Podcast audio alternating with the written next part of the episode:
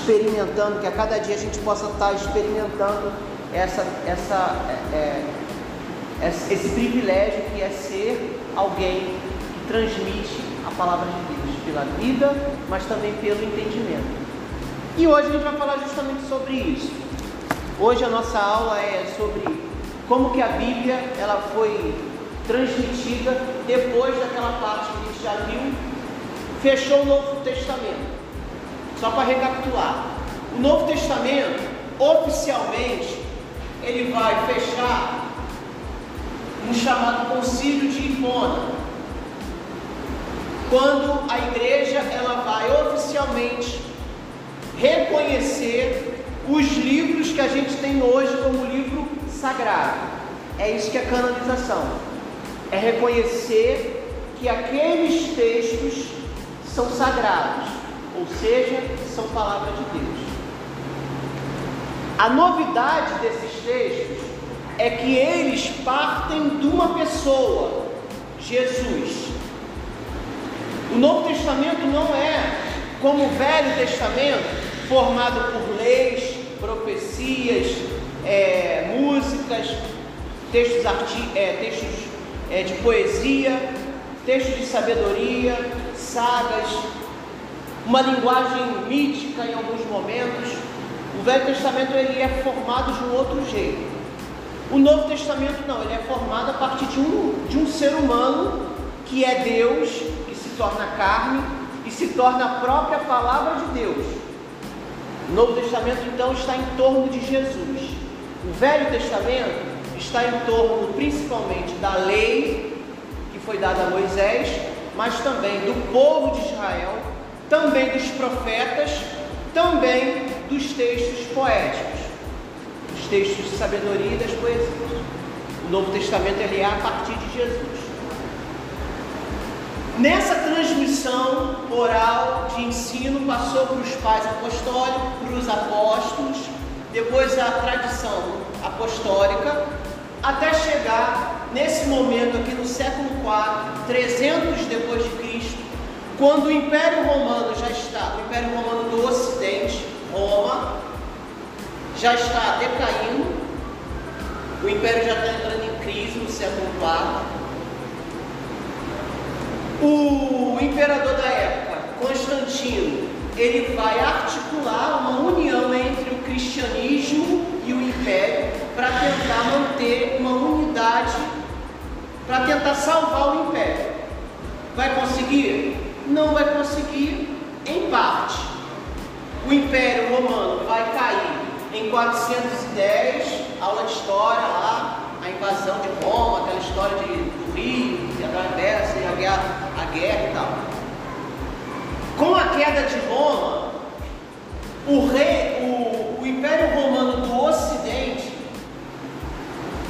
ele praticamente se transforma na igreja. Então o Império Romano do Ocidente ele se transforma na igreja.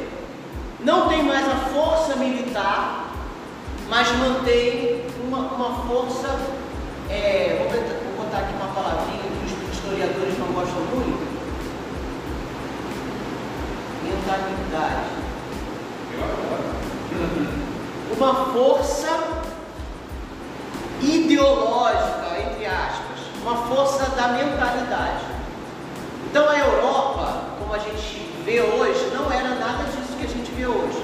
Em, no século V, 410, quando o Império Romano do Ocidente cai, a Europa estava sendo. É, o Império Romano estava diminuindo as suas linhas do norte para o sul, até que Roma é conquistada em 410. No entanto, o Império Romano do Oriente, onde a capital é Constantinopla, só vai cair, só vai acabar praticamente só no século, no século XV, 1452, se eu não me engano. Eu sou péssimo com data. Se eu não me engano, oficialmente só em 1452. Pertinho aqui, ó.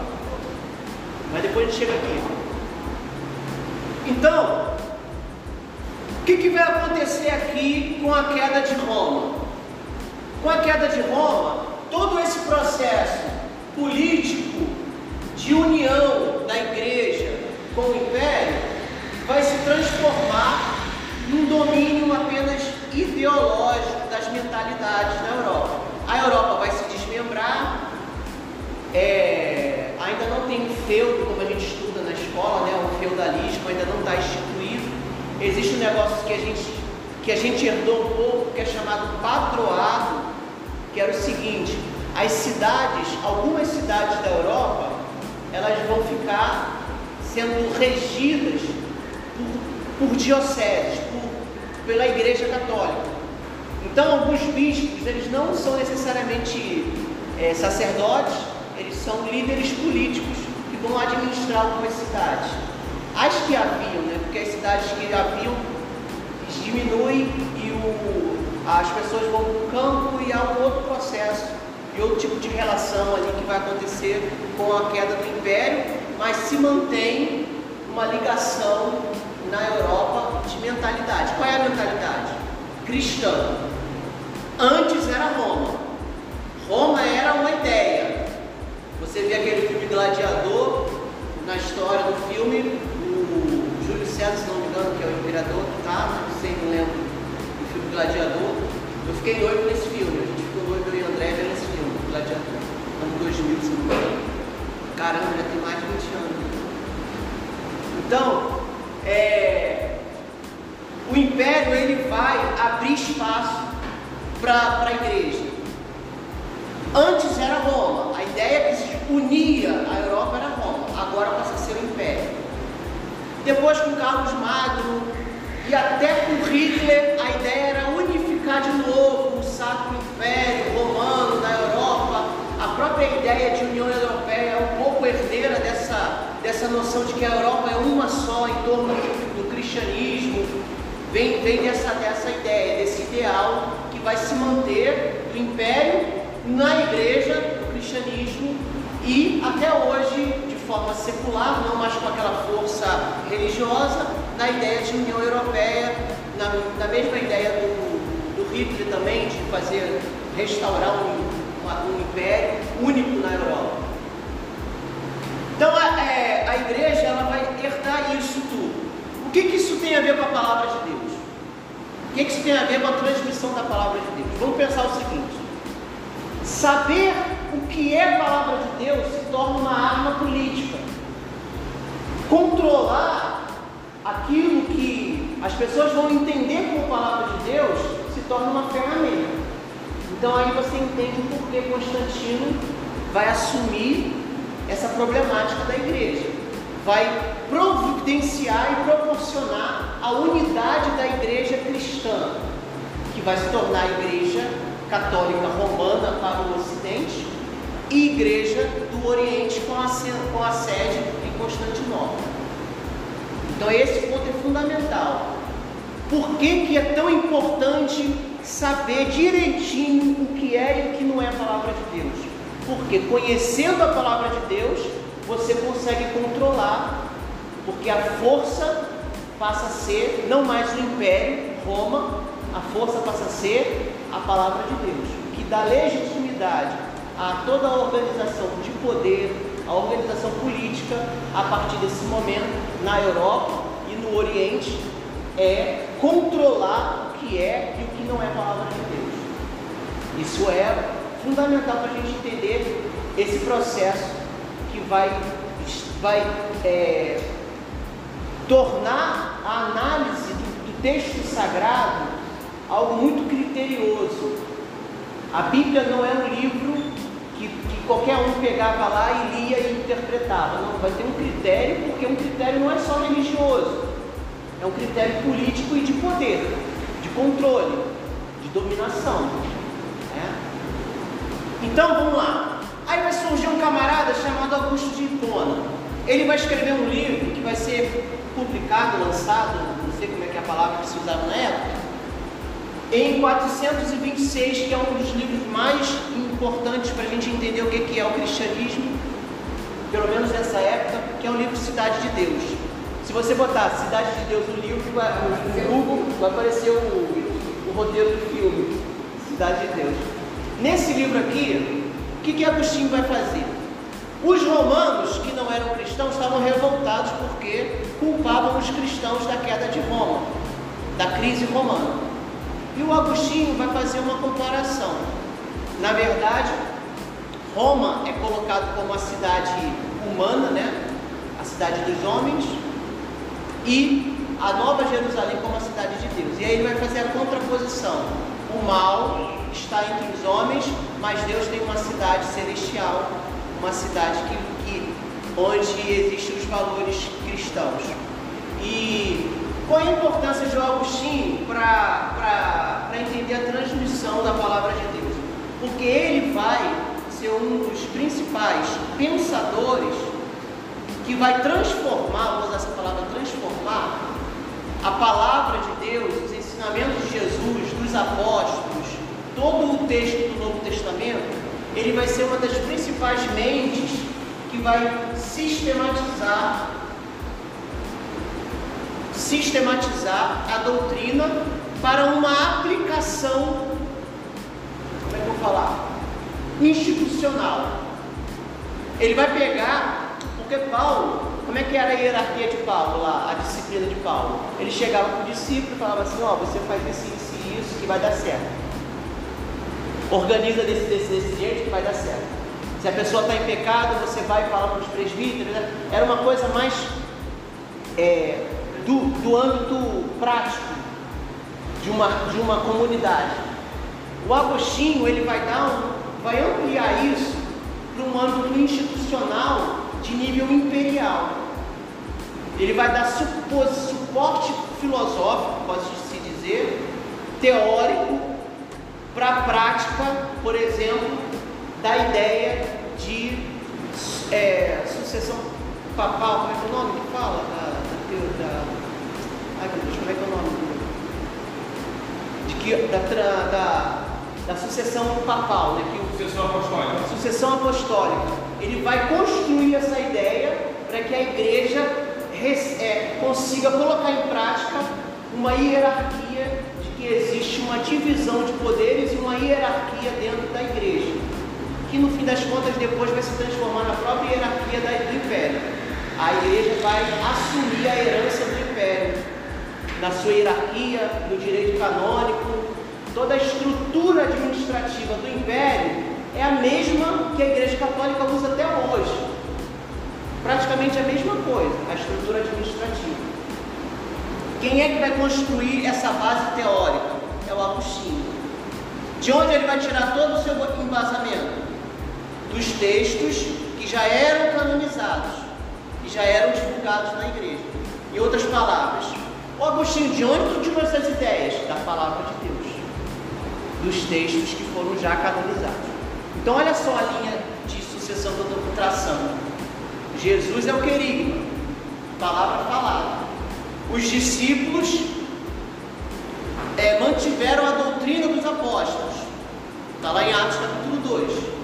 O apóstolo Paulo vai sistematizar ainda mais essa pastoral da comunidade local até chegar em Agostinho, onde já tem os textos todos prontos e acessível para ele, pelo menos.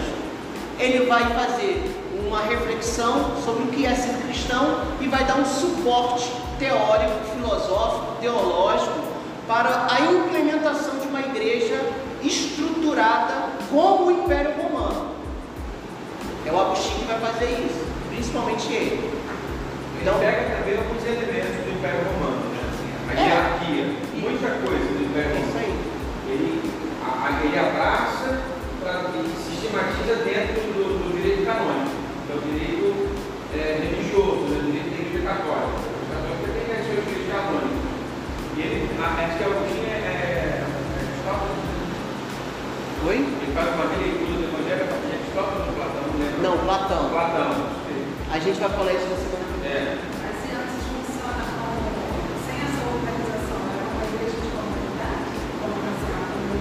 Não, aí é comida da igreja. Isso aí é papo, a gente está estudando. Ah, é? Você quer estudar isso? Ó, papa. Não, eu sei mas ou como é que é. Então. Até 1926, como é que era a igreja? Essa estrutura, isso aí é uma questão que está aberta. Como é que era antes de virar império, antes do império assumir? Abraçar a igreja. Abraçar a igreja. Como é que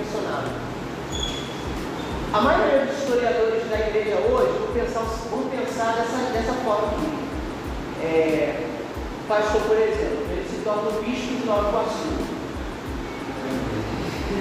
Ele vai ganhando, sem ele querer, posição política e visibilidade. Como acontece hoje. O cara se torna pastor de uma igreja de, uma cidade do interior, ele é uma força política. Então, os líderes religiosos vão se convertendo, ou melhor, vão assumindo posições políticas dentro das suas regiões. E o império está vendo isso. Por que, que Constantino pega a igreja para ele? Porque isso já estava disseminado. Agora, na prática, como é que funcionava esse apostolado? É, é, um, é um desafio ainda, está no aberto. O que a gente sabe já havia essa, essa força política, mesmo que antes de 313 o cristianismo era proibido. Ele passa a ser permitido, tolerado, em 313. Antes de 313 era proibido, mas mesmo sendo proibido, os bispos das cidades tinham uma força enorme dentro do império. E as disputas aqui, a gente não entrou nisso, é, é em função da heresia, principalmente quem é Jesus. Se Jesus é um fantasma, se Jesus é Deus. Filosofia, É. Tinha essa coisa de Jesus, ele era 100% homem, 100% Deus. Tinha a ideia de que não, ele era um fantasma, ele apareceu, mas ele não encarnou mesmo, essa guerra. E aí está um combate É. nesse período. Então, entre os líderes havia essas divergências. Marcião também, né? Marcial, que vai ser um dos. Vai, o que vai o Concílio de Nicéia para resolver esse problema, se Jesus é Deus ou não, e como que ele é Deus. Se ele é Deus pela metade, ou ele é Deus quando se batizou, depois virou um fantasma e é carne. e- Aí tem vários termos que são aplicados a cada tipo de explicação. que estava na trindade única, né? É. Deus Pai é uma pessoa, Deus Espírito Santo é outro, Deus Filho é outro, separado, não é uma coisa só. Ah, Isso que a gente já tem resolvido hoje, aqui ainda estava se construindo. Mas a sua pergunta, Beth, é, é, é importante pensar que a igreja não era ainda. Hierárquica, né? Tinha uma hierarquia, mas Militarizada, no sentido. é, era, era uma, uma espécie de contra-lei, eles eram contra-lei, estavam fora da, da regra do império. Eles passam a fazer parte, a serem tolerados só em 313. Em 325, o Constantino pega essa divergência toda e tenta unificar para usar o cristianismo para tentar recuperar o império. E em 393, oficialmente, a Bíblia do Novo Testamento é fechada. Todos os livros que a gente tem hoje é nessa data aqui que oficialmente é reconhecido pelo, pela maior parte dos bispos. Então o concílio ele funciona mais ou menos como funcionava o Senado romano. Eram colocados ali o, tema que vai ser debatido e se chegava a uma conclusão no final. E essa conclusão é fechada dos livros da Bíblia em 323. Sobre a questão de Cristo, em 325. E a igreja, como instituição, ela está como se fosse assim, o império e a religião. Então ela está assim, devagarzinho, a ponto de que em 100 anos depois, praticamente, o império cai de Roma. E o que, que vai permanecer no, no império romano do Ocidente, que a capital é Roma? Não tem mais o império, mas tem o mundo cristão. A Europa, ela é vista como é, a unidade da Europa, do norte da África, é o mundo cristão. A unidade do Oriente é o mundo cristão, com a sede em Constantinopla, que vai cair só em 1452, lá no século XV. O grande desafio então de Agostinho, nesse sentido, eu amo Agostinho, mas nesse sentido aqui o Agostinho foi meio que o advogado. Desculpa, está gravando. Vou falar. Eu ia falar. Eu ia falar, mas eu não vou falar. Porque o Agostinho ele foi meio que o advogado do diabo aqui. Ele deu a ferramenta para a igreja ser incorporada ao poder secular e se tornar praticamente um poder secular que vai perdurar até os dias de hoje praticamente, porque o Vaticano é um, É um país. é um país, E né? o Papa é o rei. E o Brasil O tem Papa é o que comanda. Essa era a minha dúvida em termos hierárquicos, se a igreja se ela estava acima da política, no caso aí do. É, A igreja que consagrava os reis. é, estava acima da né? Isso Então, é, você tem que pensar assim: é questão de legitimidade. O que, que te legitima a parar no sinal vermelho? É porque existe uma lei, né, uma regra. Mas o que, que dá legitimidade a essa regra? Aí você vai pensar: é um código que está lá registrado. Então, se você comete um- uma infração contra uma regra, você está em delito, está em crime, tá, pode ser penalizado por aquilo que você fez contra. Mas se o cara não, não concordar, ele pode por ele mesmo falar, não concordo com essa lei, eu não vou seguir. É a tal da anarquia, é, ou da anomia, né? aquilo que não há lei. Então você abre mão de. A, a, a, a luta aí, a gente tem que ter cuidado com quem está acima quem está abaixo. Na verdade, é, não tem essa separação ainda. Estado é igreja, igreja é Estado. Entendeu? É. Isso eu estou falando aqui nos- a- na Idade Média, né? Até a, a criação dos Estados Nacionais vai perdurar um pouco. Essa ideia é o Papa que coroa, que dá, menos que o Napoleão, né? Que o Napoleão pegou ninguém vai, a igreja não vai me coroar, eu mesmo vou me coroar e o Napoleão vai e coloca aí uma coisa na cabeça. Tinha os estados-nação, França, Inglaterra, É. tinha essa coisa, o rei da Inglaterra, o rei da França, não estava ali ainda assim, É, a, a Europa é um monte de cidade um monte de cidade. e um monte, depois um monte de feudo Feudo, e os vassalos, esse vai é, Porque a preocupação é se é, o líder da época realmente eram cristãos ou se era ter decidido político para continuar ditando. as duas coisas estão misturadas. Tanto que nesse período aqui, uma coisa importante da história da igreja, no século V, VI, vai surgir o movimento monástico. Monástico. São os mosteiros. O que, que esse pessoal é? Não, não aceitou essa união da igreja com o império. Então eles vão se retirar e vão criar os hábitos, que é o cristianismo do monastério. Tem os seus erros e tem seus acertos, né? Isso aí São é um dos primeiros. é os Os beneditinos. Então assim, fechando aqui, a importância do Agostinho. O Agostinho vai ser esse cara que vai pegar o Novo Testamento, a teologia de Paulo, vai juntar com a filosofia do Platão, do mundo das ideias, o mundo material, o mundo sensível, e vai construir um suporte filosófico teórico para a igreja se manter na, como o, o aferidor da verdade, a igreja se mantém como o aferidor do certo e do errado, da ética, da moral, do que deve ser feito. Quem vai dar esse suporte teórico é o Agostinho. Ele vai fazer isso intencionalmente? Não, a ideia dele era mostrar para os romanos que a culpa do Império Romano ter caído não, não era dos cristãos, na verdade os cristãos estavam salvando, e aí ele vai tentar, ele vai também dar suporte para essa hierarquização da igreja, como a gente tem até hoje na igreja católica. Perguntar? E aí, nesse século V vai surgir o Jerônimo. O Jerônimo, ele vai pegar a Bíblia em grego e vai traduzir ela para o latim, o latim vulgar. Não era o latim é, é, erudito, era o, latim falado. Então, só uma observação. Na Idade Média, Idade Moderna, a, a- a missa pregada, a missa celebrada em latim era uma determinação, mas que não tinha mais a mesma função desse período, porque aqui, qual era a função da, da missa ser celebrada em latim? Manter a mesma língua na Europa toda, tem uma unidade na Europa a partir da religião, mas também a partir da língua, do, do idioma. Beleza? Até aqui foi.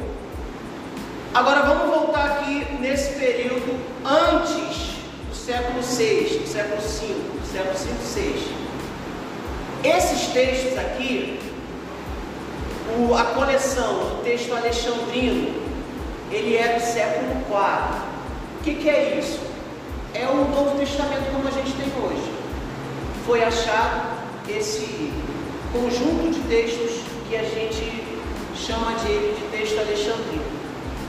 O Códex Sinai, Sinai, também é do século IV, século V. É, uma, é um outro Novo Testamento que é muito parecido com o texto alexandrino. Qual a importância disso aqui hoje para a gente? É que esses dois documentos históricos aqui, eles formam uma maior coleção junta do Novo Testamento. Vou tentar simplificar. Vamos imaginar aqui dois livros, né? Esse livro aqui foi achado não sei aonde. Esse livro aqui foi achado em Alexandria. Os dois, eles têm praticamente as mesmas, a, a, a mesma, o mesmo texto e foram encontrados em locais diferentes. Qual é o texto? Todo o Novo Testamento como a gente tem hoje, com algumas diferenças, como por exemplo, em, nesse texto aqui, sei lá, o versículo está dizendo Jesus Cristo. Nesse daqui está escrito Cristo Jesus. Nesse daqui tem o texto de Marcos, fala de pegar em serpentes e tal. Nesse texto aqui já não tem essa, esse pedacinho. Algumas divergências entre os textos, mas divergências assim, que foram por, copiar, por, cópia, foi copiando e deu ao meio e tal. Então essas divergências que existem entre esses dois textos. Esses dois textos hoje são os principais documentos para aferir se o texto está correto ou não. Quando a gente vê, vê assim na Bíblia, na Bíblia de estudo, de acordo com os manuscritos mais antigos, qual é o principal manuscrito mais antigo? O texto alexandrino. Qual é o segundo manuscrito mais aceito? O Códex, Códex Sinaítico. Qual é o terceiro ou quarto? É o Códex do Vaticano, que o Vaticano guardou lá, segredo de Estado, até 1850 e pouco, até o século XIX. Então, até o século XIX, presta atenção, o Vaticano escondeu um códex. O que é o códex? É um livro, não é como a gente tem hoje, mas é um livro mais grosso, porque as folhas eram mais grossas, que, que continha é, o Novo Testamento. No, no, grupo eu coloquei aí algumas fotos dos códex né, e dos papiros. O que, que eram os papiros? Os papiros não existe nenhum papiro completo. Papiro geralmente é um texto pequeno. O papiro 52 é o papiro mais antigo que a gente tem hoje, que foi descoberto. É do século, é do, de, do ano 100 depois de então, é um texto de João capítulo 8. São duas páginas, né? É uma folha, na verdade é um, é uma folha rasgada. Tem lá a foto que eu coloquei no grupo.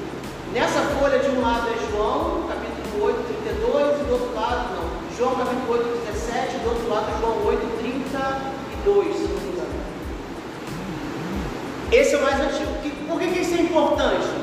Porque, gente, ó, no, século, no ano 100, o livro, o Evangelho de João já estava sendo, já estava circulando nas igrejas, nas comunidades cristãs, no ano 100.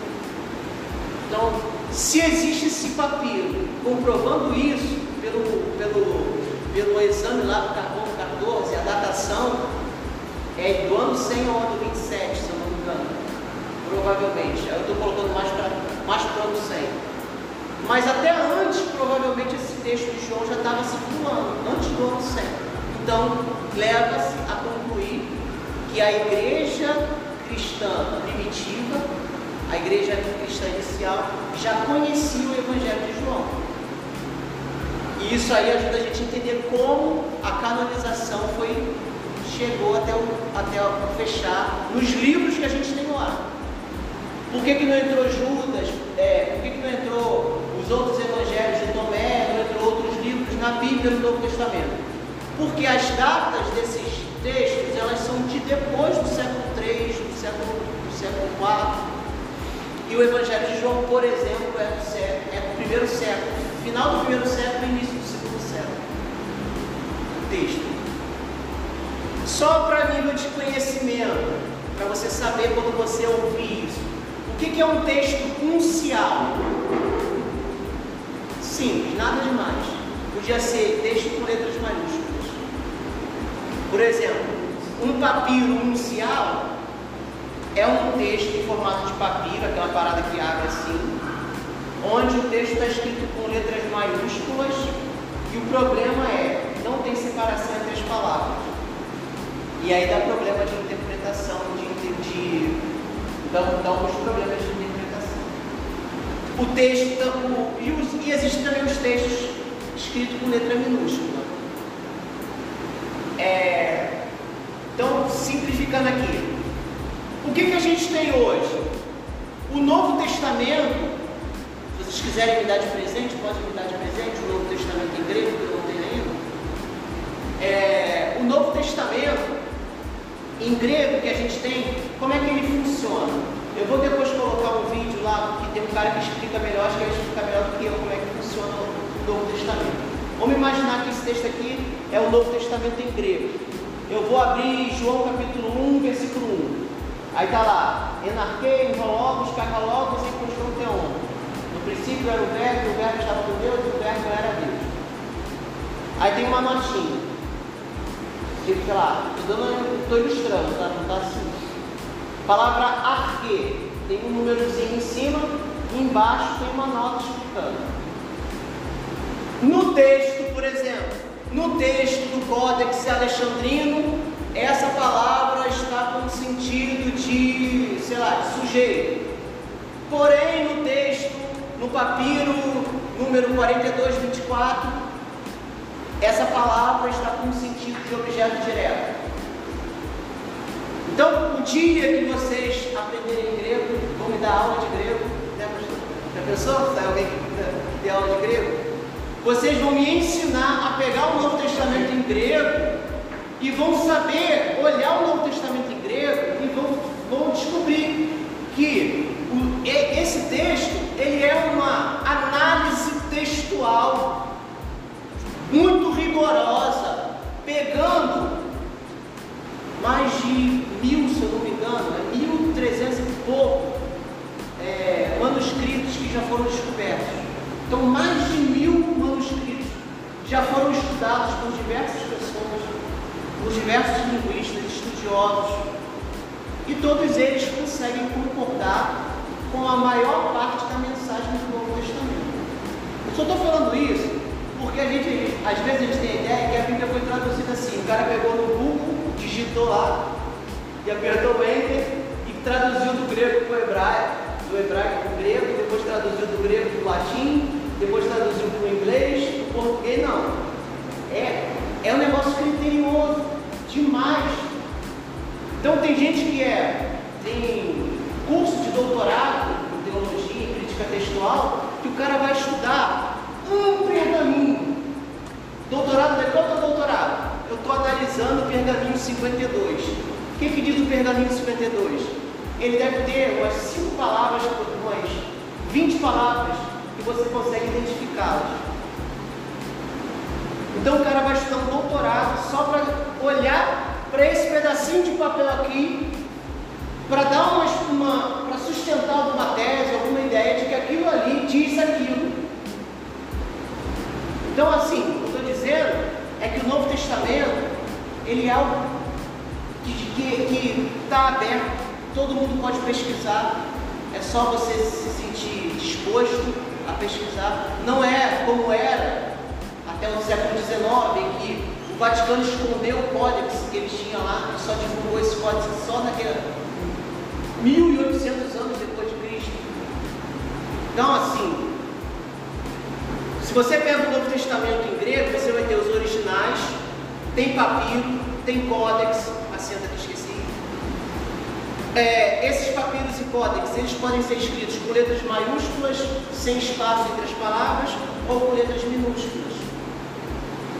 Tudo catalogado e disponível para pesquisa. Inclusive tem muita coisa isso aqui que você pode pesquisar na internet. Está em grego, está em grego, tem a tradução do lado.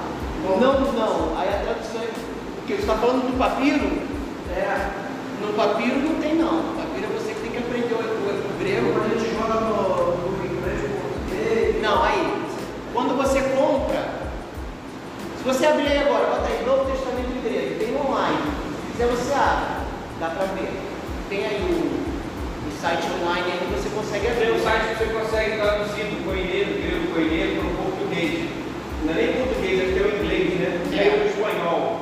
Mas aí você coloca, você consegue traduzir do espanhol, pega o texto, é, copia, coloca lá e traduz do, do espanhol para o português. É, É, mas eu, tenho, agora- eu tenho aquele é, grego, aquele da, acho que é muito cristão, Aham. que faz a tradução da palavra embaixo, fica fácil de, de- de, é, pegar. Acho que o legal disso quando você fazer uma análise dessa é você ter um bom comentário bíblico, né? É, porque é, eu vou colocar dois vídeos lá para vocês verem como é que funciona isso. Porque, por exemplo, eu não sou especialista em grego e eu conheço muito pouco de grego. Muito, muito, muito, muito, muito pouco mesmo. Mas com o conhecimento reduzido que eu tenho de grego, eu consigo pegar e descobrir alguns textos não é só o significado da palavra, é descobrir que alguns textos eles têm é, diálogo na maioria dos manuscritos que já foram descobertos. É esse que é o ponto que quem critica a Bíblia, dizendo que a Bíblia é um livro qualquer, não, não tem como refutar. A Bíblia é um livro mais estudado do os caras que estudam a Bíblia, a maioria nem, nem, nem teísta é, não acredita em Deus. Mas eles estão ali estudando. Tem gente que acredita em Deus e estuda por questões de doutrina, de dogma e tal. Mas a maioria é um crítico literário que está ali preocupado em saber de fato que, qual é o significado daquele texto. E eles não conseguem, é, é, não, não tem como você ver uma discrepância muito grande da, dos dois mil, mais de dois mil manuscritos que já foram descobertos, entre códex e papiros. Então esse é o ponto, sim, para a gente entender que, que o Novo Testamento, mais até do que o Velho, é um, é, um, é um conjunto de textos que é analisado, criticado, estudado, e é mesma, todos eles praticamente dizem a mesma coisa. Dos que estão no Novo Testamento, lá canonizado. Eles dizem praticamente a mesma coisa. Tem como assim você pensar assim, ah, mas esse texto diz isso. No Velho Testamento não. No Velho Testamento tem muito mais problema de texto, de questão de texto, de interpretação, que é complicado, assim, até algumas coisas, né, de, de- de tradução. Agora, para a gente fechar, vamos aproximar do nosso tempo. Século XV, é, 15, 1456, já ouviu falar no Gutenberg? Gutenberg vai criar um negocinho que ele vai ter uma ideia genial. Ele vai pegar um monte de pedacinho de ferro e vai montar uma palavra, várias palavras, vai passar uma tinta, vai botar uma folha de papel e aquela folha de papel vai passar por ali e vai sair do outro lado. A imprensa. A imprensa foi criada em 1452 no mundo europeu em que já havia a busca pelo humanismo, já havia a busca pelo conhecimento, mas a palavra de Deus continua sendo um poder. Dominar a interpretação e a divulgação da palavra de Deus é um poder. Então, é, no século XV, isso começa a ser questionado, a Igreja Católica começa a, a sofrer pressões e vai resultar no século XVI no que a gente conhece como a Reforma Protestante e a Reforma Católica. Não houve apenas uma Reforma Protestante. Assim, tipo, a Igreja Protestante surgiu com o Lutero pregando lá na Catedral de Wittenberg. né? A reforma teve, por exemplo, Erasmo de Amsterdã, John Knox e vários pensadores. O Erasmo de Roterdã, o Lutero ele tinha algumas divergências com ele, mas eles falavam praticamente a mesma coisa para alguns problemas, que é- um dos problemas é o livre exame das escrituras, de você abrir, as, a, você divulgar, né, na verdade. Então a- imprensa foi criada, a reforma vai alargar essa divulgação da palavra de Deus e as traduções da palavra de Deus para os outros idiomas, e aí você vai ter uma espécie de ruptura entre a tradição do Jerônimo e você vai ter uma recuperação dos textos em grego e em hebraico. Tanto que Lutero ele vai se tornar também um dos tradutores da Bíblia para o alemão, não porque ele vai olhar a Vulgata, ele vai deixar a Vulgata de lado e vai recuperar esses textos originais aqui, que alguns ele já tinha acesso naquela época. A primeira, o primeiro livro a ser impresso pelo Gutenberg foi a Bíblia Vulgata, que antes era só copiada. Tinha lá os monges que eram copistas que ficavam a vida toda só copiando versões da Bíblia. Com a imprensa isso vai alargar, ela vai ser o primeiro livro a ser publicado. A reforma ela vai ampliar ainda mais a necessidade de se traduzir nos outros idiomas. E aí em 1611, o rei da Inglaterra, James, ele manda, né, ele manda que o livro de Tiago, na verdade Tiago, Tiago não é Tiago, né? Tiago é Jacob, se não me engano, o título do, do livro. É, ele, ele vê lá uma tradução, não, você vai traduzir, mas o meu nome tem que aparecer na Bíblia e há uma conversão de Jacó para James, é a famosa Bíblia BK, BK, Bíblia do, do rei James, King James. Vai ser traduzida para o inglês em 1611 e vai ser uma das maiores aberturas que vai ser referência para as outras traduções que vão surgir depois daquilo ali. Deve existir mais Latina. né? Tem, tem. Até hoje. Tem. Você vai na, você Tem. Tem em latim e tem a versão em português traduzida de Jerônimo. As Bíblias católicas, a referência é Jerônimo. As Bíblias protestantes são outras referências. A nossa, em português, por exemplo, é do João Ferreira. Ferreira de Almeida. Ferreira de Almeida. A primeira nossa lá está aqui em Lisboa. E esse Ferreira de Almeida, onde é que aparece? Não, não está aqui, ele é depois. Ele é um padre que vai se converter. Ele é 1900, Não, século é século- 1600 ou 800 e alguma coisa. É. E aí, vem no- das informações aí. É. Oi? Ele é um português, Português. um padre português que se converte ao, ao protestantismo. Aí ele vai traduzir a Bíblia do. Ele vai pegar os referenciais do grego, vai usar as outras traduções que já existem e vai montar a Bíblia em português, a primeira versão. Depois você tem as, as, as, as revisões, a revista, tem a da imprensa bíblica, a revista atualizada, a revista corrigida. Mas a, a- do protestantismo, a maioria das Bíblias nossas é baseada no, no- no João Ferreira de Almeida. Algumas baseadas no Calvino, veio do calvinismo, do calvinismo. Outras do Lutero, mas a maioria que vocês vão pegar. Você pega uma Bíblia e você abre a primeira parte. Não sei, cara, tem um monte agora.